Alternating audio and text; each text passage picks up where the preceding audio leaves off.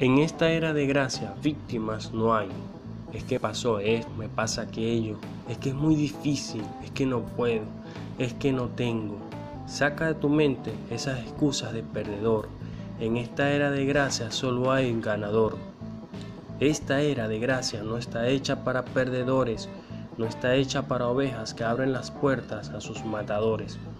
En esta era de gracia, el poder de Dios está disponible a montones. El celestial nos reservó. Es poder desde lo alto para operar aquí abajo y hacer las obras de Jesucristo y aún mayores.